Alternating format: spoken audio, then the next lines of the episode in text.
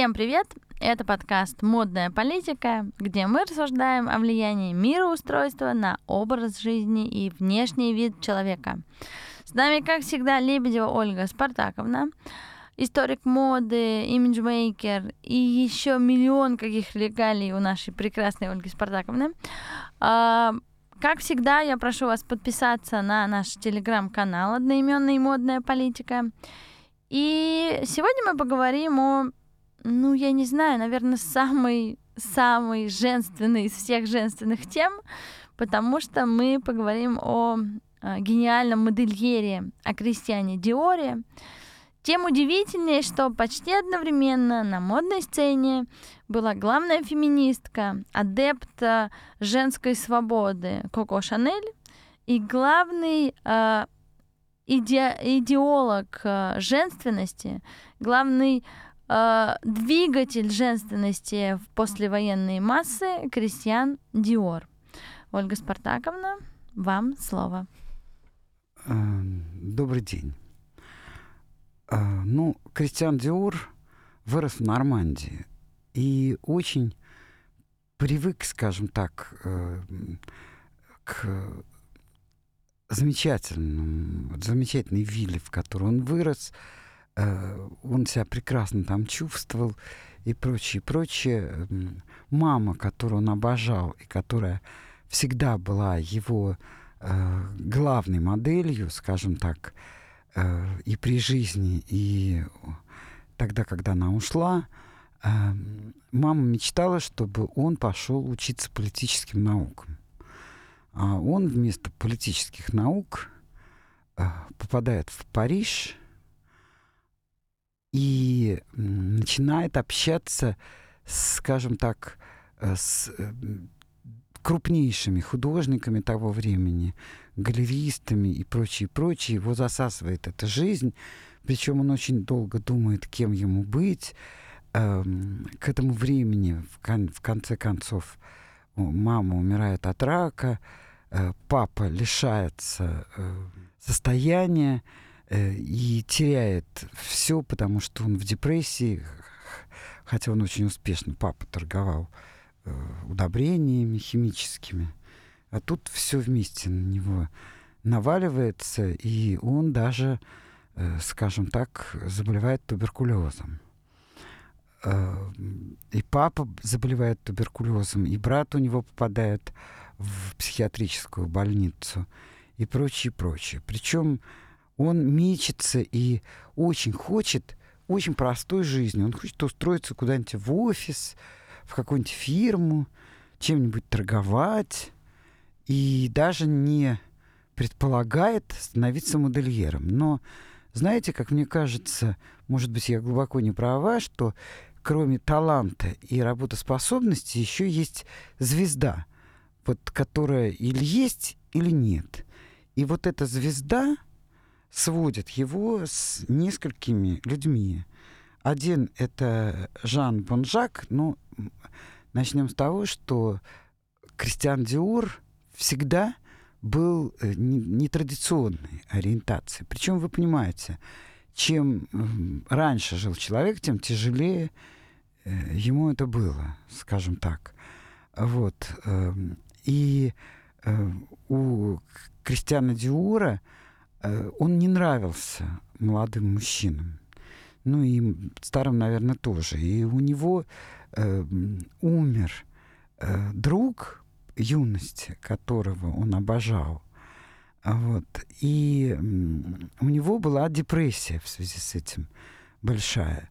Э, вообще надо сказать, что гейство очень характерно для модельеров. Вероятно, здесь надо вспомнить слова, э, по-моему, Васильева, который сказал, ну, естественно, мужчина всегда стремится женщину раздеть, а кто же ее будет одевать?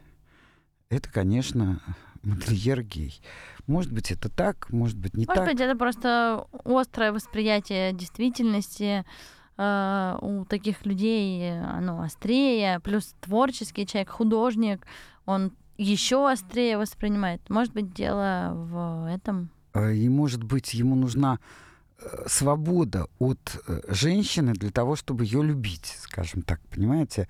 Потому что все блистательные модельеры, э, будучи геями, обожали женщину в платье, скажем так, понимаете? Есть высказывания на эту тему практически э, всех модельеров. И человек, о котором мы еще, конечно, много будем говорить, это Ив Сен-Лоран, он вообще считал, что э, костю, в костюме главная душа, а в платье главная женщина.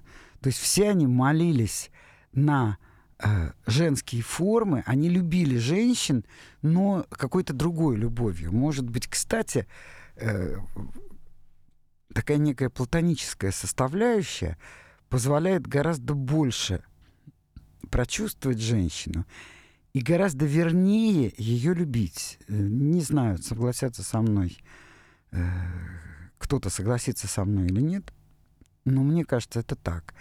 И плюс ко всему, в той обстановке нужно было быть очень э, смелым человеком и одновременно очень ранимым, чтобы вообще быть геем, нужно было бы иметь мужество. Вы знаете, что, так сказать, до недавнего времени это было наказуемо, потом э, это стало презираемо, и только сейчас это стало обыденно, понимаете?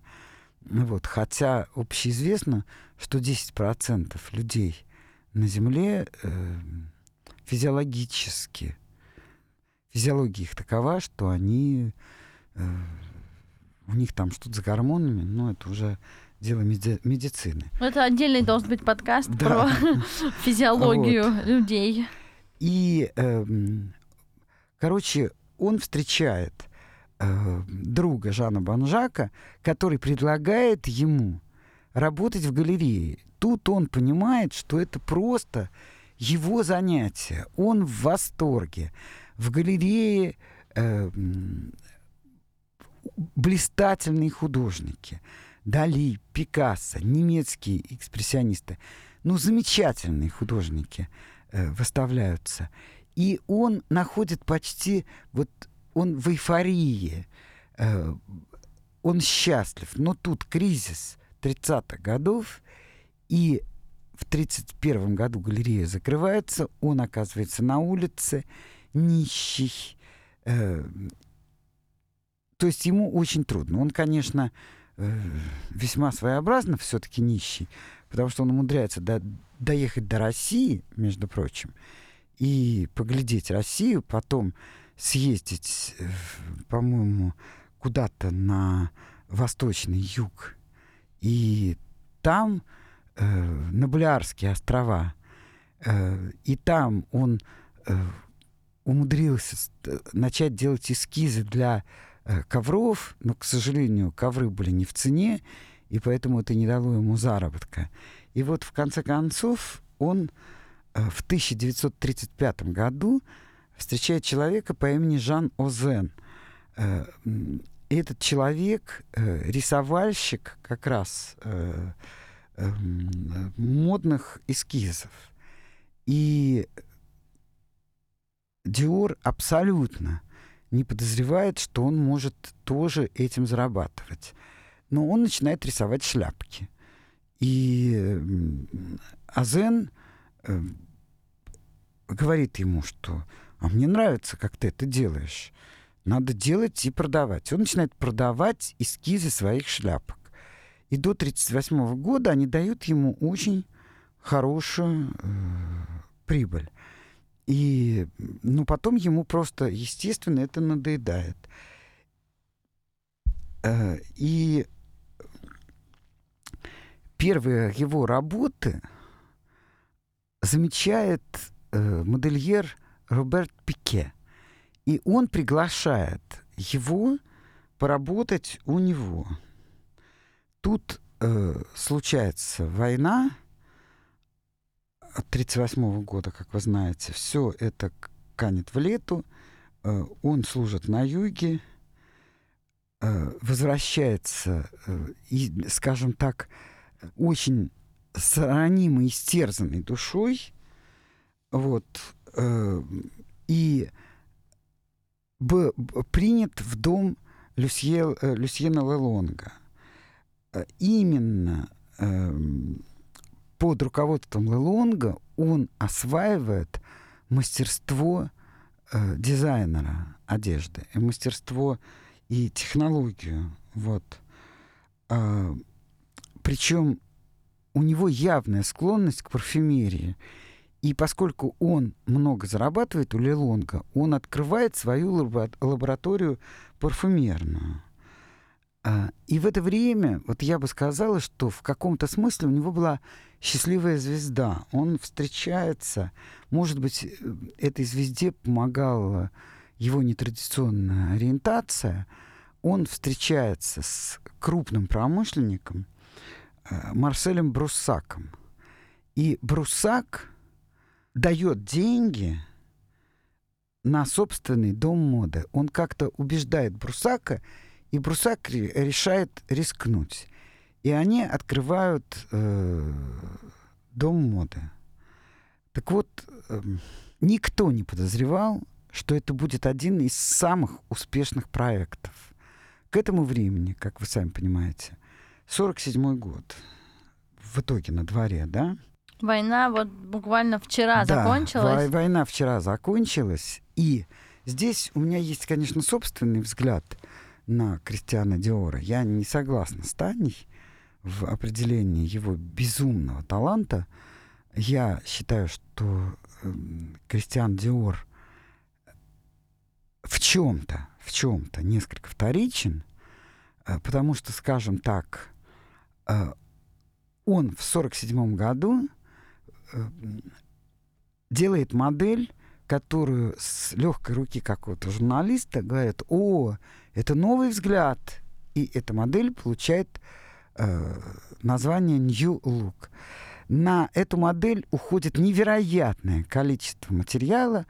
Он делает очень изящный маленький лиф и огромное, невероятно э, низ платья. Как вы сами понимаете, при этом, если мы вспомним прически этого времени, то вы понимаете, это просто срисовка и первого, и, главное, второго рококо. Э, здесь я вынуждена вернуться в XIX век, а до этого в XVIII. Эм, первое рококо э, было представлено портретами Помпадур, скажем так. Вот. Э, потом в XIX веке было, были 50-е годы, и это было второе рококо, и практически Кристиан Диор делает, ну, я бы так сказала, третий рококо. Причем, опять же, э, не знаю, мне вообще кажется, что я такая злая, злая, злая. И хочу разрушить э, всякие такие восторженные представления – но я должна сказать, что платье, которое он представил, не Нью-Лук, а э, платье, которое он представил чуть позже, э, были в 20-х годах сделаны другими модельерами. Жанной Ланвен, Жанной Ланвен, да, просто один к одному. И э, это делает даже вот просто это неудобно. Хотя я понимаю, что, может быть, мысль была одинаковая, и никто ни у кого ничего не взял, а может быть, они од... разновременно. Одна в 20-х годах, а другой на 20 с лишним лет позже – пришли к одному варианту. Я допускаю это, хотя мне кажется странным. А мне не кажется странным, потому что в 2020 году прошло два года после войны. войны. Да. В 47 году прошло два года это после правда. другой войны. Это лишь подтверждает, что мироустройство влияет на человека, Безусловно. и тем более влияет на таких тонких, звонких, э, художественно э, представ... Э, сотканных людей. Потому что я думаю, что и у Жанны Ланвен был ответ тогда. Ну, женщина кардинально поменяла свое место в обществе в результате Первой мировой войны. Кардинально. Она никогда не была настолько ну, не знаю, мужеподобной, муже, как это, заменять, как мужчина заменятельно, как она была в Первую мировую войну. Ну, так осуществилась мечта суфражисток. Конечно. И феминисток. Причем такая мечта, за которую сегодня убили бы сразу. Потому что масса женщин сегодня с удовольствием бы с удовольствием. Как не говорят о том, что мы все равны, но я думаю, что масса женщин все-таки предпочла бы э, сидеть дома, и заниматься собой, детьми. Хотя не знаю, боюсь. Ну, я просто к тому веду, что э, и в том, и в другом случае модельер почувствовал смену эпохи, смену э, там, ролей, Безусловно, возвращение да. ролей. Может быть, просто платье Элан Вен тогда м- было слишком рано представлено. Вот, только я хотел сказать, оно, слишком конечно, рано. попало не в струю. Вспомним 20-е годы и платье с низкими талиями и прочее, прочее. И это совершенно, конечно, не попало туда, куда, безусловно. Ну, э, наверное, да. Я как-то вообще не подумала об этом. У меня даже в Инстаграме есть вот эти два платья рядом. Может быть, потому что я ну, мягко говоря, не очень люблю Диора, хотя отдаю ему дань. Вот. Но, тем не менее, я всегда помню, что э, в 60-х годах и великий гений Баленсиага, и величайшая, гениальная э, Эльза Скипарелли закрыли свои дома, э, считая, что если публика предпочитает то, что создает Диор, то им нечего делать на этом подиуме, скажем так. Потому что они не, не могут с этими вкусами смириться внутри себя. Ну, все и они имеет... закрыли свои гениальные дома. Все имеет так. место быть. Просто тот, кто э, ежедневно мог одевать на себя творение Скиапарелли, ну, вряд ли с таким же успехом мог бы м, одевать на себя платье Диор. Это просто два совершенно разных полюса. Это два совершенно разных взгляда на жизнь, на тело, на а, подачу себя. Там, ну, а Баленсиага? На... Баленсиага в этом смысле был, в моем понимании, еще раз, это мое мнение, не надо кидать в меня там, uh-huh. помидорами. Но мне кажется, что Баленсиага тот Баленсиага, настоящий Баленсиага, был более утонченный, чем Диор. Он был более э, остро, даже не знаю, остро элегантен, остро утонченен, чем Диор. Диор для меня кажется проще, но еще раз, это ну, мое мнение. Ну, во-первых, я хочу вам сказать, что э, Баленсиага, ну, скажем так, э, можно с этим соглашаться, можно нет, но скажем, что 20-е столетие подарило нам семь гениев. Это Поль Пуаре, это Мадлен Вионе, это Мадам Гре, это Баленсиага и все Лоран. Безусловно. Э, относится... Кто еще? Сейчас подумаю. А, Эльза Скипарелли. Безусловно, Безусловно дважды. Да. Безусловно. То есть я хочу сказать, что, понимаете, э, на мой взгляд, э, Баленсиага был гением, абсолютным гением. Их роднило с Кристианом Диором только э, сексуальная направленность и одного, и другого. Но недавно, как ни странно, именно э, просматривая материалы о Кристиане Диоре, я наткнулась на фотографию в очень солидном издательстве, э, которая говорит о молодости Кристиана Диора, а выставляет фотографию э, Баленсиаги. Я как стояла, так и упала. Баленсиага был невероятно красив, невероятно. И отличался еще, конечно, одним удивительным свойством. Он никогда не хотел болтаться на подиуме, так сказать, говорить с журналистами и прочее. прочее. Ну, мы, впрочем, не о Баленсиаге, а о Кристиане Диоре. Вот. Э, Просто я хочу сказать, что эм, Кристиан Диор, единственное, вот я могу сказать, что он очень почувствовал время. Вы понимаете?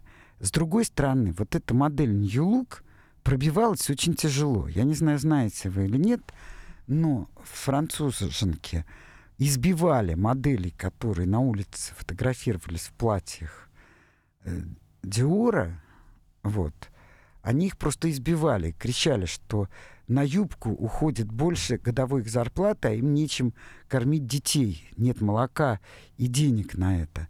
Английское правительство специально заседало для того, чтобы сказать, что оно не рекомендует пропагандировать модель Кристиана Диора, потому что учитель за год, учительница, получает меньше денег, чем требуется только на юбку Кристиана Диора. Категорически не приняли эту модель первоначально в Америке. На что Диор замечательно сказал, пусть лучше тебя склоняют на первой полосе, чем э, уделят две строчки похвалы на последней. То есть, э, э, скажем так, Диор из всего выносил положительный результат. Причем я должна сказать, что при всем том, что я говорю сейчас как-то не очень приятно о Диоре, но я восхищаюсь, во-первых, его интуицией, что он очень вовремя для людей, которые сидели в окопах и только-только оттуда вылезли и мечтали о женщинах, о женственности, о тепле. Он им дает абсолютную женственность. Но кроме всего прочего, Диор создает линейку силуэтов совершенно разнообразных. Тут я не могу даже оспаривать невероятный талант в этом смысле. Это и э, э, совершенно разные коллекции. Там тюльпан, э, ветер и так далее, и так далее. Потрясающие. И очень советую посмотреть силуэты, которые он создал, включая силуэт А. Хотя вроде бы можно было подумать, что это сделала до него Шанель. Надо сказать, что э, вот Шанель не любила Эльзу Скипарелли и Диора. Эльза Скипарелли не любила Шанель и Диора, но к Диору э, Эльза Скипарелли, Скипарелли относилась только как к модельеру, скажем так.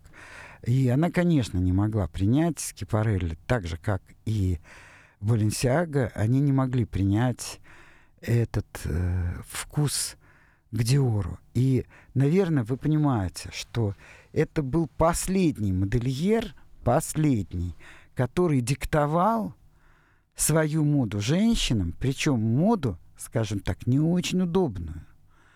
Э, моду, в которой даже, э, ну, я не говорю простая женщина, но я говорю, что просто деловая женщина в основных творениях Диора не может существовать. То есть это женщины, существующие в аристократических салонах. Вообще есть такая поговорка, даже не поговорка, а, скажем так, такая мудрость. Если вы хотите, чтобы вам позавидовали женщины, то наденьте серо-жемчужное платье от Диора. Но если вы хотите, чтобы вами увлекся мужчина, то оденьте что-нибудь красненькое. Хотя красное тоже было цветом Диора, прямо скажем, и блестящим. Есть платья изумительные. Диора ярко-красные. Поэтому, э, может быть, эта рекомендация и не очень верна. А вот. для меня почему-то Диор всегда это цвета его дома, его розового сада. Он жил в доме, известном доме, да. на скале. Где, где теперь музей? Где теперь, конечно, музей, но да. серое вот это небо, вода, розовый сад, э, все это э, для меня ассоциация с Диором. То есть пудрово-розовый, различные оттенки серого, оттенки графита.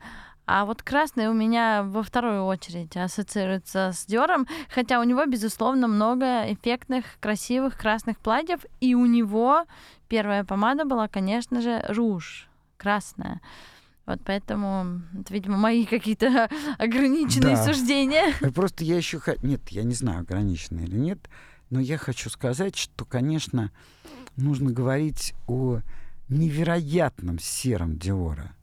Потому что вот серый Диора — это отдельная графа. И причем, если мы вспомним, что раньше, до Евросоюза, а Диор, как вы понимаете, жил задолго до основания Евросоюза, вот, и если мы вспомним, что тогда все страны имели таможни, и за вывоз ткани диоровской или диор, диоровского костюма нужно было платить очень большой налог, таможенный сбор, очень большой. Есть блистательный фильм, как женщина всю жизнь купит на, на то, чтобы купи, купить платье Диор. Она очень простая женщина.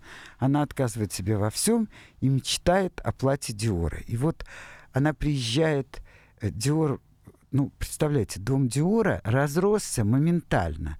Значит, э, когда они открывали этот дом моды с Брусаком, э, там было 700, по-моему, работников. Вот. Дом моды разросся до тысяч ну, теперь уже сотен тысяч работников, при Диоре до 7 тысяч, а сейчас сотни тысяч э, работников. И естественно, что хай-кутюр, которая тогда могли себе позволить, естественно, единицы, но тогда они это позволяли себе. И на каждую даму были свои там накладки и так далее, и так далее, чтобы она могла не летать, а все формировали э, при помощи ее личного манекена. И можете себе представить, сколько это могло стоить. вот эта женщина копила всю жизнь, и, наконец, она убедила, и для нее тоже сшили платье от Диора, но она не знала, что она должна заплатить большой, очень э, налог. налог большой. Ну, ей помогают, в итоге все кончается замечательно. Э, то есть, вы понимаете, даже у герои, героем этого фильма становится платье от Диора.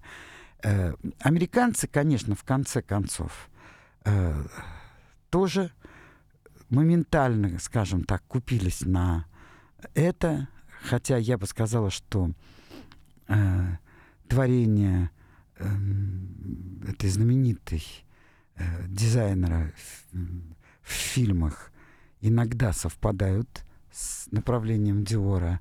Я имею в виду вот эти широкие юбки, они, конечно, э, короткие, но тем не менее. Но я хочу сказать, что вот потрясающая модель э, Диора — это широкая юбка и маленький жакет, и фантастическая шляпа, вот мне кажется, этот силуэт не уйдет никогда.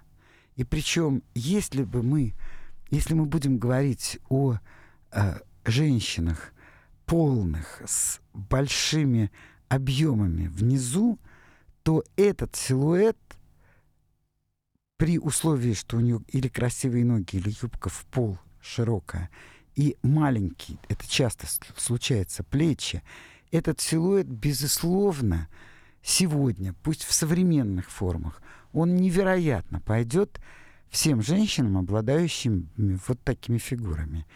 И, конечно, это его модель, э, ну, мне кажется, вот на все времена, в отличие, кстати, от того, что называлось Нью-Лук.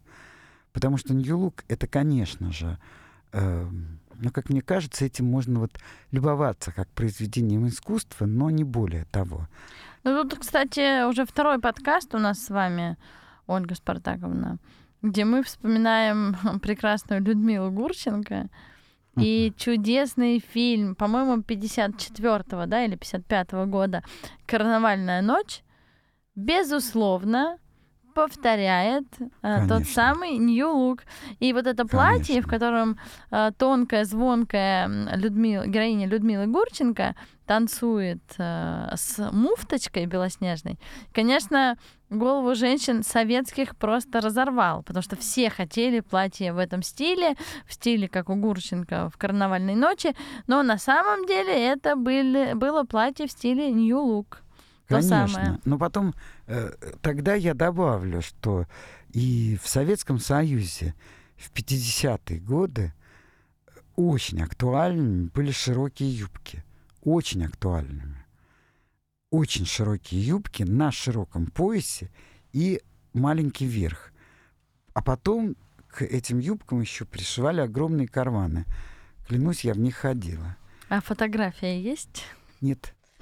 Вот, самое интересное. Нет. Ну, я к тому веду, что, э, да, безусловно, карнавальную ночь э, снимали уже после э, смерти вождя, э, и уже наступала аккуратненько, там, скреблась в дверь оттепель. Но Нью-Лук дошел и до Советского Союза Безусловно. сквозь э, железный, казалось бы, занавес. Безусловно, но э, мне кажется, что это, знаете, вот я могу сравнить мода как грипп, который пересекает. Чем там мы все сейчас болели? Ковидом. Хочешь не хочешь, она пересекает границы. То же самое мода. Э, так сказать, даже при железном занавесе были отдельные дамы, которые куда-то там ездили, как вы сами понимаете.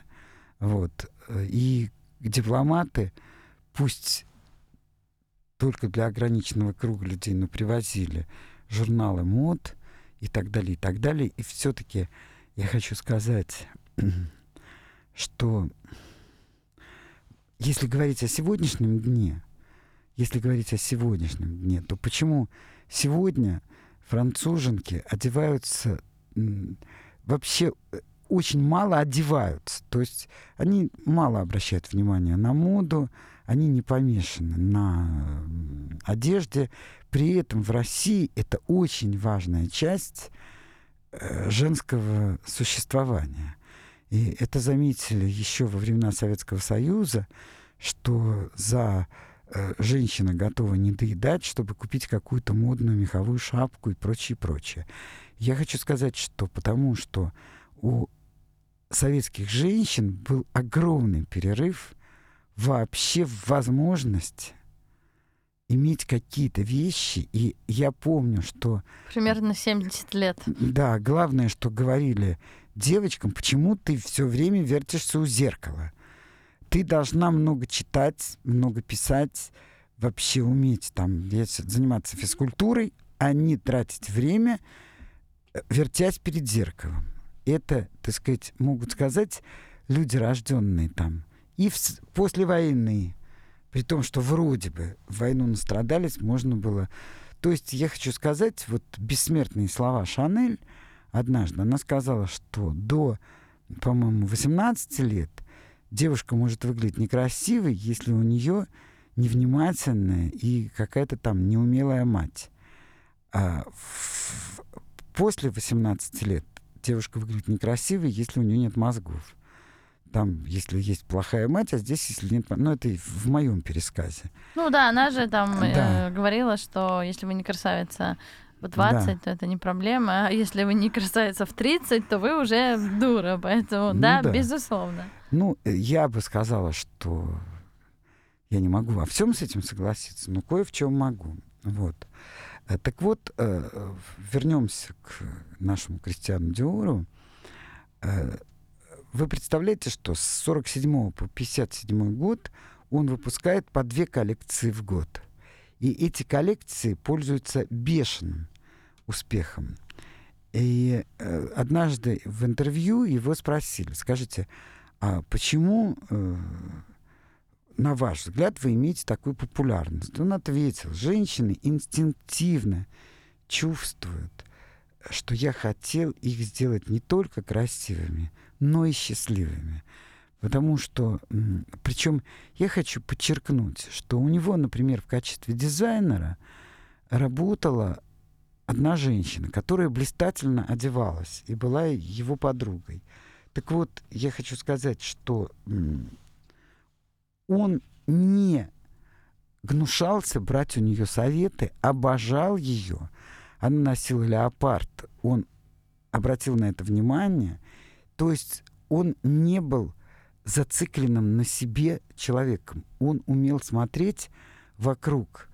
Э, я должна сказать еще, что в 53 году, в 53 году он знакомится с замечательным обу- обувщиком э, Роже Вивье. И эм, в 55 году вот просто это невероятная какая-то встреча с Даниэлем Сваровски. И он, во-первых, э, начинает э, делать э, обувь. Во-первых, мы скажем так, что в те годы женщина должна была, в отличие от сегодняшнего дня, что сегодня категорически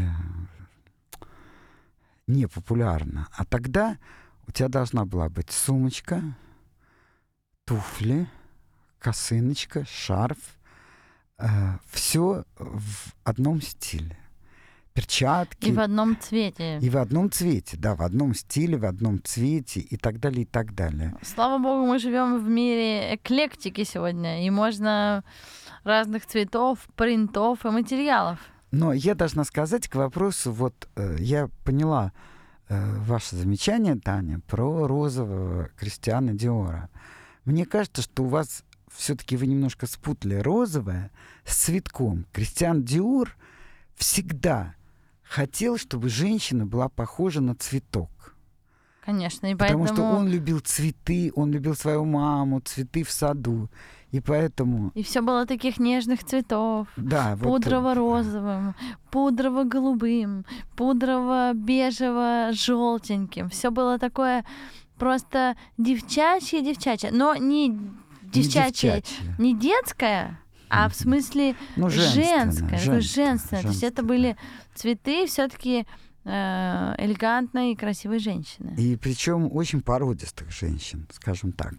И вот э, то, что они сделали вместе со Сваровски, э, это, конечно, было в моде э, тогда очень актуально только комплектами. То есть ожерелье, диадема, допустим, или серьги, ожерелье, кольца и прочее. Я, мне повезло, я была на выставке Кристиана Диора, вот, в, в Германии проходила эта выставка, и я просто, можно сказать, обнюхала все модели и, и все, э, всю ювели, все ювелирные изделия. И это было очень радостно. Так вот, э, он в 47-м, 57-м годах выпускает по две коллекции в год.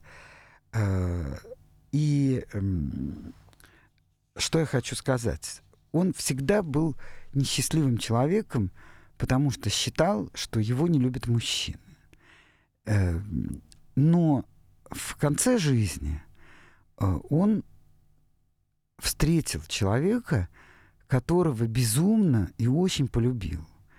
И для того, чтобы ему нравиться, он решил похудеть. Вот. И э, для этого лег в клинику в Швейцарии, вероятно, ему нельзя было худеть. Во всяком случае, какими-то такими очень жесткими диетами. А может быть, это просто случайность, что это совпало. Он умер от сердечных, от сердечной недостаточности. Вот. В 1984 году, когда э, империя Диора упала, ее покупает бизнесмен Арно. Он практически покупает упавшую империю и приглашает э, Джа, Джако, значит, э, Джан, Джан Франко, Франко Ферре, Ферре, конечно да. же. Потом Джан Франко Ферре сменяет гениальный Гальяно, который с пьяну позволяет себе антисемитские высказывания. Ну, я бы все-таки вот э, перебила вас и сказала, что благодаря дому Кристиана Диора мы э, имеем другого великого, величайшего гения Ива Сена Лорана, О, конечно, который начинал. Конечно. Кристиан Диоре. Конечно, который в 21 год возглавил дом Диора. Это вообще что-то невероятное.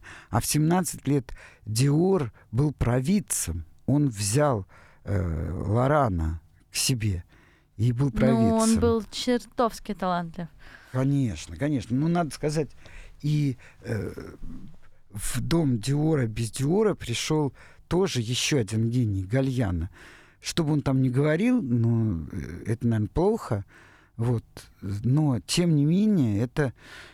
Ты согласишься со мной, что он гениален? Ге- абсолютно гениально. Абсолютно гениален. А его коллекция, посвященная Египту, Да. и она до сих пор считается одной из самых э, ярких и Конечно. лучших. Ну, на самом деле, если смотреть на историю дома, мод- модного дома Кристиан Диор, то как-то вот все год через год. Ну, точнее, даже креативный директор через креативного директора. Потому что Ива Сен-Лорана сменил Марк Буан, который там 30 лет спустя уже уходил в небытие, и ему обещали даже возглавить какой-то фонд Кристиана Диора, который никогда так и не появился. На его место пришел Джан Франко Ферре, который тоже был талантлив. А, Ну, то есть вот через одного, талантливый и неталантливый. А, После Джан Франко Ферре пришел, конечно, блестящий Гальяна. А а вот после Гальяна ну, был Билл Гейтон, но, честно говоря, Ну, в 2011 был Раф Симон. а, он пришел уже вот как раз... че- То есть вот э, Билл Гейтон был с 11 по 12 год, а вот в 12 году пришел гениальный Раф Симмонс, который уже, ну, скажем так,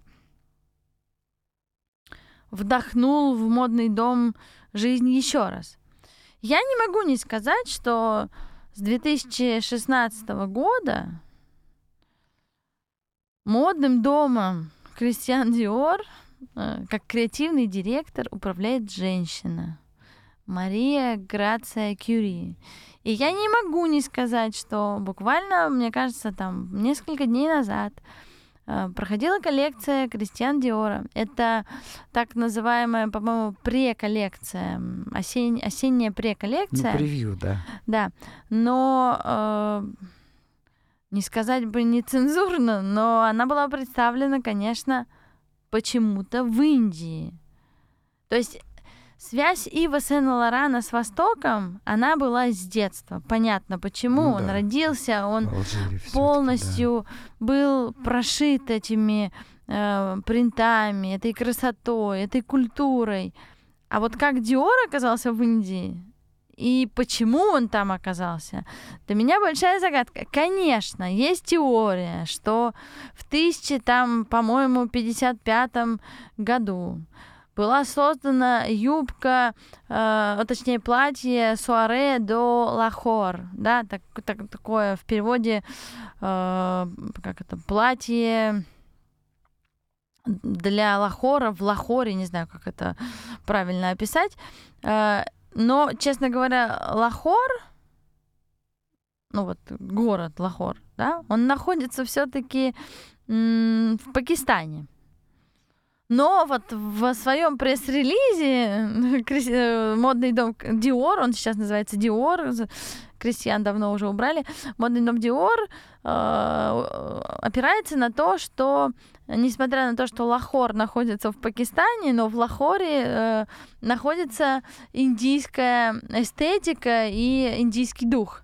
Вот я не поняла этого. Ну, э, если основываться на том, что только благодаря англичанам Индия была разделена на Пакистан и Индию, а до этого это все была Индия, насколько я понимаю, так что тогда можно, наверное, понять, но я все равно не понимаю. Но это все равно притянуто для меня за уши, потому что, э, да, безусловно, безусловно, рукоделие в Индии развито, искусство э, ро- э, ро- росшего тканей, безусловно.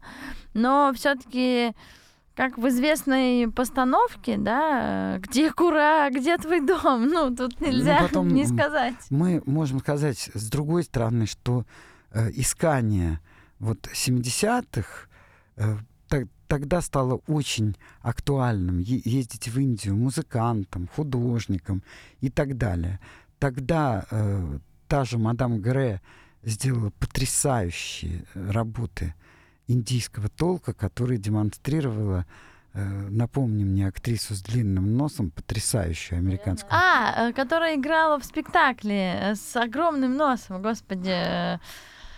Хотела сказать не хризантема, не Барбара, Стрейзенд, конечно, Стрейзенд. Барбара Стрейзенд. Вот видите, у меня ассоциация хризантема, Стрейзенд. Все почти угадала. Барбара Стрейзен прекрасная. Здесь я не могу сказать, что у нее там какой-то большой нос. Хотя надо отметить, мы сейчас говорим про Диора, безусловно, эта тема э, нас немного уводит, э, но Барбара Стрейзен из своего, из-за своего носа, из-за своей внешности страдала немыслимое количество раз, потому что и актрисы ей быть не давали, и снимать ее не хотели. А сегодня мы смотрим на нее, это абсолютно миловидное, уникальное лицо, что mm. сегодня невероятно Ну а редко. как мне тогда не вспомнить только недавно ушедшую гениальную актрису Инну Чурикову? которую вообще э, взяли в кино, э, в училище, только потому что, ну ладно, ты талантливый, но ты все равно будешь без работы, кому-то нужно. Ну, а в итоге она успела сыграть в спектакле ну, она абсолютно гениально. Потом, Елизавету. Э, дело все в том, что она вообще первый фильм Панфилова, который сделал ее женой, Панфилов. Это «В огне брода нет», абсолютно гениальный фильм, но об этом мы поговорим Который, в кстати, раз. никто, наверное, включая меня, не смотрел. Я очень рекомендую. Если вы хотите знать э, гениального режиссера, гениальных актеров, там играет еще Кононов, и историю нашей страны не э, приукрашенную и не э, ужасную, а просто вот э, так сказать, взгляд очень глубокого человека, и который передал все это через гениальных актеров. И я помню, когда я смотрела этот фильм, сзади сидела старушка, которая сказала, когда печально заканчивался этот фильм, «Боже мой, я даже не знала, что у нас есть гениальная трагедийная актриса». Это была Инна Чурикова. Вот, э, поэтому я бы рекомендовала. То есть да. сделаем вид, все длинноносые женщины, э, все длинноносые женщины, включая знаменитейшую итальянскую актрису, вот, все э, гениальны. Хороший, хороший план. Жалко, что у нас э, не видно. Наши носы требуют дополнительных обсуждений. Но вернемся к Кристиану Диору. Кристиан Диор действительно был уникальным модельером. Он э, не так долго был у руля собственного модного дома, буквально, мне кажется, там 9 лет, с 46 по 57, по-моему.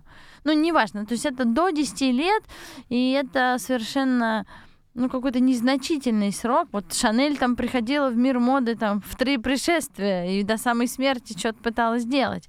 А вот он за такой короткий срок э, смог войти в историю, смог оставить блестящее наследие, благодаря которому мы сегодня наблюдаем новые прочтения, новые стилизации, новые возвращения его 50-е годы разработанных коллекций. Но удивительно, что 70 лет спустя, вот уже 6, э, э, уже даже 7 лет у руля такого дома находится женщина. Вы знаете, меня вообще, я считаю, что э, я всегда вспоминаю, у нас была великая, наверное, политическая деятельница Галина Старовойтова, невероятного ума. И когда там кто-то говорил о квотах для женщин, она сказала, что если мы будем всех разделять на мужчин и женщин, то скоро пол женщины станет ее потолком. И она была совершенно права. Понимаете, вот я считаю, если честно, вот это движение МИТУ, вообще вот этот вот э, бесконечный феминизм приведет только к одному, к тому, что женщин как таковых вообще не останется, а вместе с ними и мужчин тоже. Э, это уже ясно, что для того, чтобы иметь э, интересного мужчину, надо самой быть интересной женщиной. Но я хочу э, просто вернуться к Кристиану Диору и сказать, что он же был еще и создателем театральных костюмов. Он сделал театральные костюмы к пьесе «Школа злословия», эскизы для Ролана Пяти. Вы понимаете, блистательный танцовщик. Э, и, и, и взял на вооружение эти эскизы. То есть где-то это роднит его с такими величайшими дамами, как Вера Мухина, наша, вот, великие художницы. Просто он родился гораздо позже. Вот. Э, Причем, давайте так говорить, в кино его использовал Хичкок, еще один режиссер, э, я его не знаю, Отон Лара.